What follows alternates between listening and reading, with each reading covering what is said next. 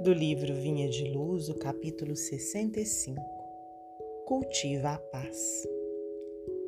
E, se ali houver algum filho da paz, repousará sobre ele a vossa paz.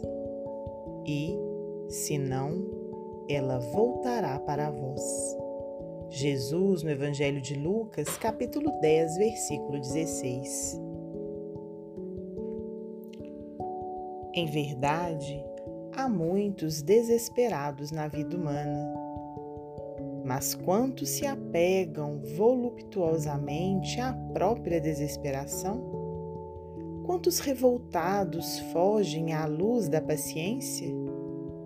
Quantos criminosos choram de dor por lhe ser impossível a consumação de novos delitos? Quantos tristes escapam voluntariamente às bênçãos da esperança?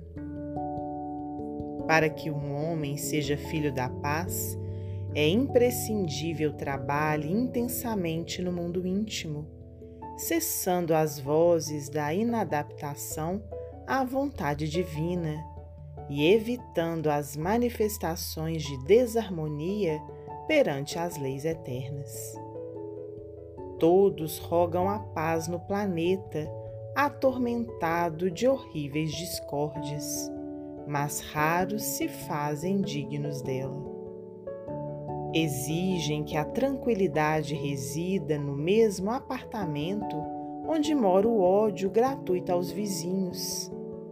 Reclamam que a esperança tome assento com a inconformação e rogam à fé lhes aprove a ociosidade no campo da necessária preparação espiritual.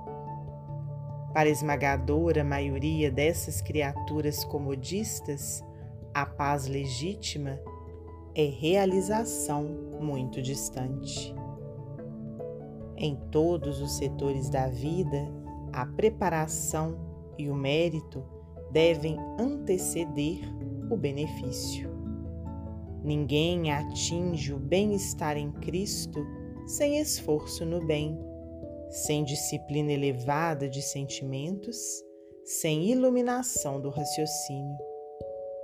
Antes da sublime edificação, poderão registrar os mais belos discursos, vislumbrar as mais altas perspectivas do plano superior, conviver com os grandes apóstolos da causa da redenção mas poderão igualmente viver longe da harmonia interior que constitui a fonte divina e inesgotável da verdadeira felicidade.